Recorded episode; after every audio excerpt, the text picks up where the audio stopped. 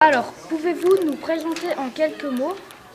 Alors, je m'appelle Michel, à l'époque c'était Michel Guyot, j'avais 18 ans, je passais mon bac, puisque j'étais en France, j'étais à côté de Paris, à 20 km de Paris. Je passais mon bac, je m'apprêtais à passer mon bac et après aller à, on disait la, on disait la faculté en France. Euh, Quel âge aviez Ah non. Où, euh, où viviez-vous et avec qui?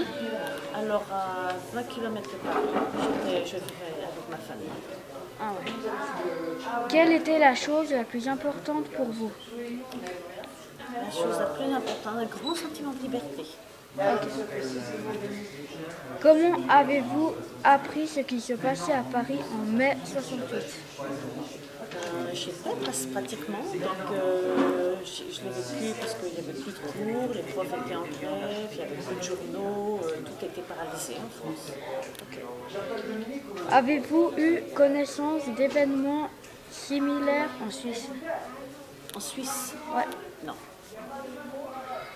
Quel était votre sentiment par rapport à ces événements? Alors, je te dis un sentiment de liberté, surtout un sentiment de, de pouvoir s'exprimer. Hein, que, en fait, on était, c'était un mouvement très profond, comme ça, on se rendait compte tout d'un coup que tous les jeunes euh, partageaient les mêmes valeurs, étaient en, rébellion par rapport à, toutes les valeurs que, les parents transmettaient. Euh, Ces événements ont-ils changé quelque chose pour vous?